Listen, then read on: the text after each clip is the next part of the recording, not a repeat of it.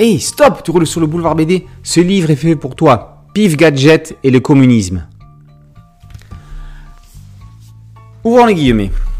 Alors que le PCF reste le premier parti politique à gauche jusqu'au début des années 1980, c'est la société française que donne à voir ou à saisir Pif Gadget. Non seulement il s'agit d'appréhender la place de la jeunesse issue du baby-boom, l'importance des loisirs et des congés payés dans la culture politique communiste, mais aussi de comprendre les évolutions de la société jusqu'à l'implosion du système au début des années 1990. L'ouvrage proposé par Maël Ranou invite aussi à retrouver l'enfance, la jeunesse et les messages donnés à ce public, une forme d'éducation populaire, pas forcément alternative, ou si l'on préfère, une certaine morale proposée aux enfants. Fermons les guillemets.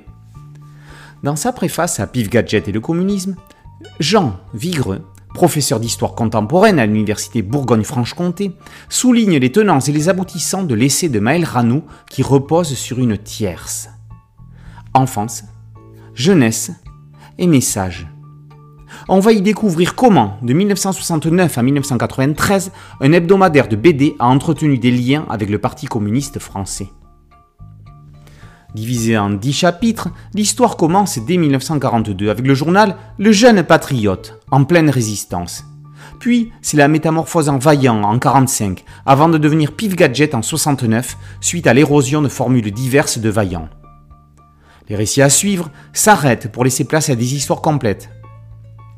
Sans être l'œil de Moscou, comme le précise l'auteur, le Parti communiste a surveillé bienveillamment ce qu'il se passait dans le journal assurant une relative liberté aux rédacteurs et auteurs, les plus célèbres rédacteurs en chef étant les emblématiques Jean Olivier et Roger Lécureux, qui resteront longtemps scénaristes vedettes.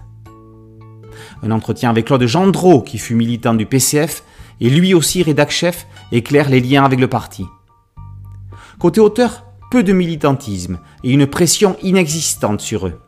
Il y a eu des engagés comme euh, José Cabrero Arnal, des militants comme Jacques Cambe, 10 centimes le petit franc, des auteurs n'ayant pas franchement d'affinité avec la gauche, comme Greg, ou encore des personnalités comme Jean Tabary, non étiquetés mais prêts à tout pour défendre leur journal.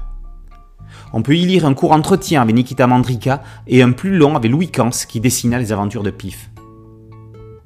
Maël Ranou retrace ensuite l'histoire des gadgets et maquettes, ainsi que du rédactionnel et des opérations spéciales.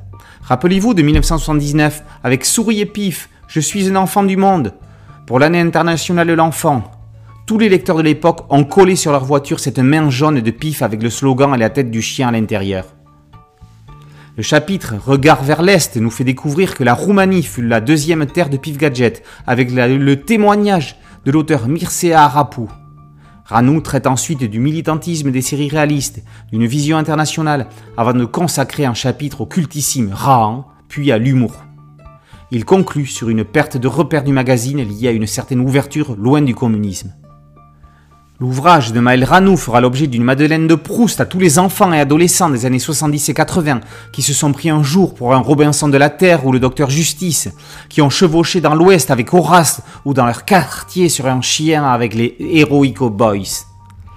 Au-delà d'un précis politico-bédéphile, Pif Gadget et le communisme était un livre d'histoire avec un grand H sur un paragraphe majeur de la presse BD. Pif Gadget et le communisme par Maël Ranou et par aux éditions PLG. Boulevard BD, c'est un podcast audio, une chaîne YouTube. Merci de liker, de partager et de vous abonner. A très bientôt sur Boulevard BD. Ciao